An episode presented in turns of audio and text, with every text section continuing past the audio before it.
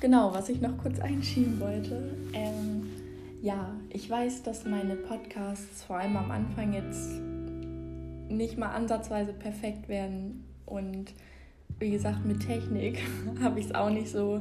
Und ja, wie gesagt, das sind jetzt meine allerersten Erfahrungen. Und ich denke einfach, das kann man wieder auf das ganze Leben übertragen, dass man einfach, wenn man auf etwas richtig Bock hat, wenn man für etwas richtig brennt und Freude daran hat, dass man es einfach macht. Wir denken viel zu oft in unserem Leben irgendwie, oh nee, das mache ich jetzt lieber nicht, dafür bin ich noch nicht bereit.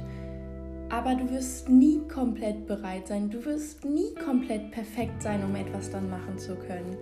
Und irgendwie das kann ich vielleicht auch noch ein bisschen in meinem Podcast diese Message mit reinstecken, indem eben meine Podcasts nicht perfekt werden, vor allem an, am Anfang nicht.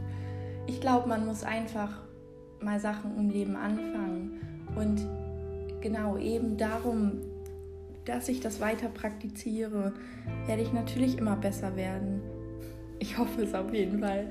Und ja, das vielleicht nochmal einfach so nebenbei, dass ich weiß, dass die nicht ansatzweise gut geschnitten sind oder keine Ahnung, sonst was, die Musik top hinterlegt ist oder ich weiß es nicht. Ich dachte einfach, ich fange einfach mal an und das so als allgemeine Message noch dahinter.